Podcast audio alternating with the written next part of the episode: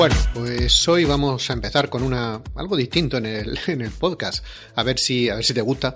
Eh, yo espero que sí, pero bueno, a ver si te gusta. Voy a pasar todas las, todas las preguntas que, que todo el mundo me va haciendo. Bueno, no todas, pero sí la mayoría. Hay algunas que se repiten, con lo cual puede ser que no salga la, la tuya en concreto, pero salga alguna parecida y si no ha salido en esta, pues saldrá más adelante. Que tengo muchísimas preguntas.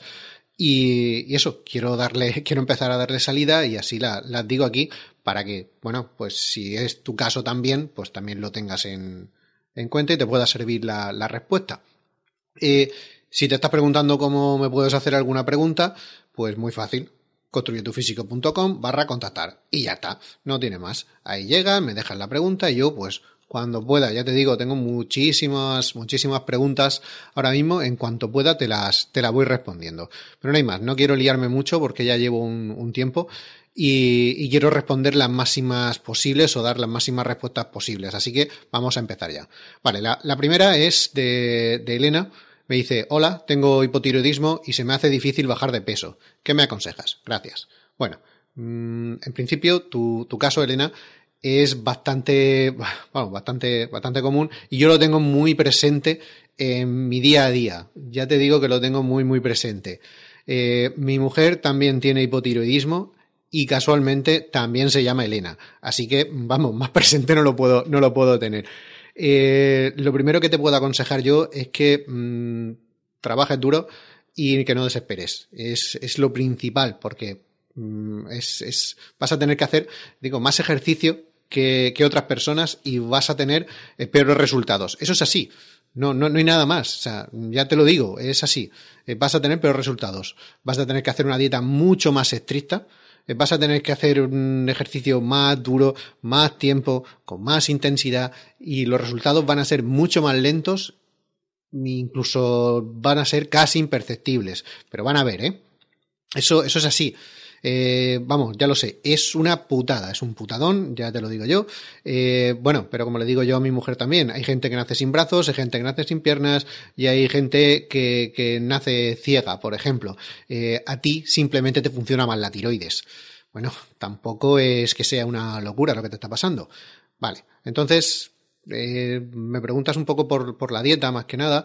Yo no soy dietista como tal, eh, entonces, mm, una dieta específica y sobre todo para alguien que tiene un, problema concreto eh, sería que fueras a un especialista. Pero bueno, aún así he estado investigando, he estado mirando por ahí a ver lo que, lo que dice la, ciencia.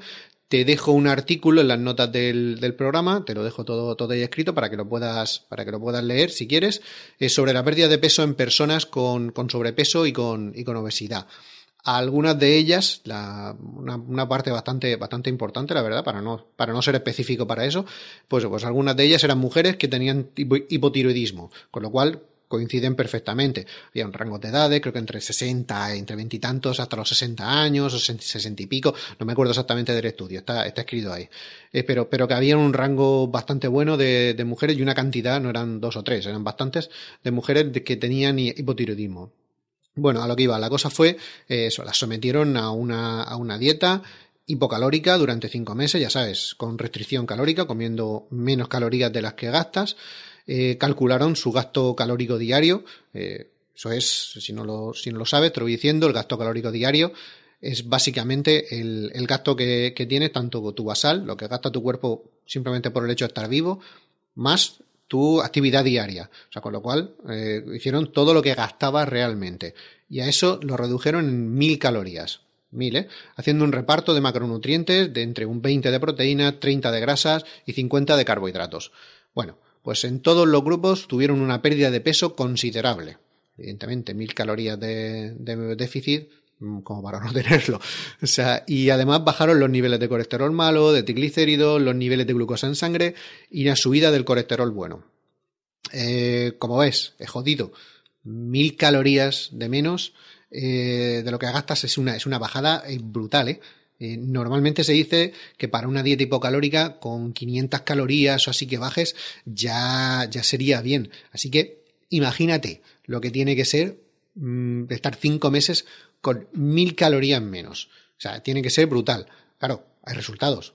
Eh, vale, yo personalmente me gustaría tener un poquito más de proteína, y un poco menos de carbohidratos. Mm, porque yo soy así, prefiero 30 proteínas, 30 grasas y 40 carbohidratos. Se puede ir moviendo un poco, ¿no? Pero, pero, que, pero que más o menos eh, en, esos porcentajes es lo que andaban, un reparto bastante lógico. vamos, un poquito más de arroz, un poquito menos de arroz, un poquito más de pollo, un poquito menos de pollo. Eh, a final de, cuentas no se va a notar tanto. Eh, no sé si estarás tratándote del hipotiroidismo con, con la típica, la LT4, es la hormona que se toma sintética, bueno, la que toma mi mujer. Entonces, si es así, te dejo otro artículo científico donde dice que, que al perder peso, unos pacientes con hipotiroidismo, más de la mitad pudieron también reducir la dosis de LT4, o sea, la dosis de medicación que se estaban tomando. Otra cosa más por la que es conveniente hacer el esfuerzo y, eh, e intentar perder, perder peso. Vamos, mm, todos son ventajas, lo que pasa es que ya ves, una reducción de, mil calorías. Duro, dura durísimo. como ven, mi consejo es eso, es una dieta madura, es un intentando ser lo más estricto posible, sin fallar nada, eh, no nada de saltártelo los fines de semana, sino saltártelo lo mínimo posible, hay que ser lo, más estricto posible. Hay gente que se puede saltar la dieta casi todo un fin de semana y no pasa nada, tú te la saltas una vez, una sola comida y bueno, ya se nota. Entonces, es eso, hacer más ejercicio o hacer más para mantener el músculo y subir el consumo calórico diario.